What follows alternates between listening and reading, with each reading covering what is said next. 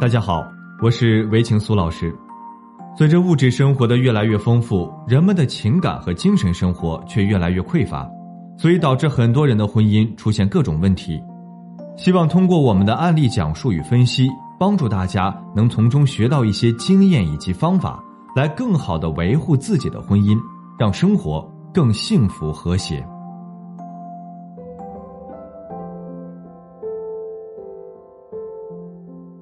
信任一旦被摧毁，再想重建不是件容易的事情。不要随意挑战伴侣的底线，所付出的代价可能会成为终生的遗憾。前两天，又有一位女性求助者在微信上对我倾诉了她的情感遭遇。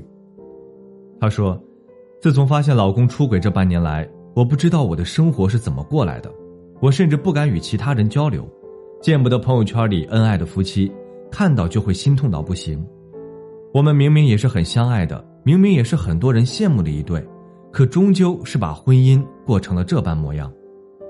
他请求我的原谅，为了这个辛苦撑起来的家，为了孩子，为了年迈的父母，我忍气吞声，选择原谅。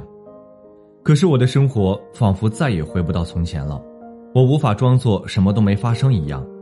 我想忘掉一切，重新生活，可脑子里总是想起他和小三在一起的场景。有时他犯一个简单的小错误，我都会难以平复自己的心情。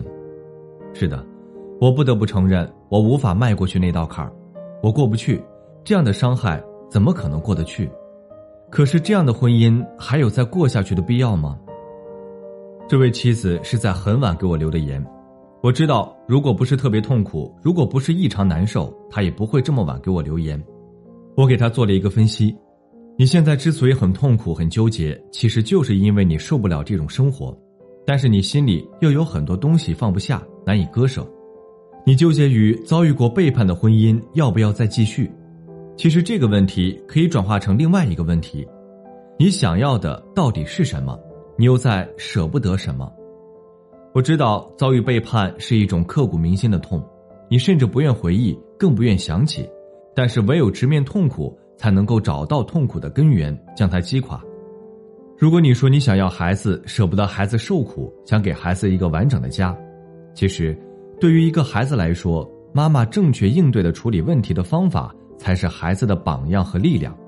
为了生活的烦恼，郁郁寡欢的母亲，甚至一个经常跟父亲吵架的母亲，对孩子的影响才是最大的。不管婚姻如何，孩子都能从中学到面对挫折该有的勇气和力量。对于孩子来说，这才是财富。如果你说你舍不得的是经营多年的感情，不愿就这样放手，那你要在心里问一下自己：你的心里到底还爱不爱他？有多爱？你们之间的感情是否还牢固？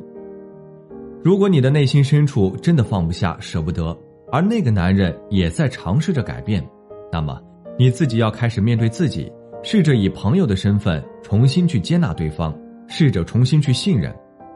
遭遇过出轨的婚姻，并不是人生从此只有痛苦没有快乐的可能，而是你怎么去看待。其实，经历严寒的春天会格外美丽，走过波折的人生也才会更加美满。遭遇过背叛的婚姻，要不要继续？我相信，把这些好好考虑一下，你的心里自然就会有答案了。希望你能拥有一个幸福的生活。好了，今天就分享到这里。如果您还有其他婚姻情感方面的问题需要咨询，可以在简介中查询添加我，我都会耐心为您解答。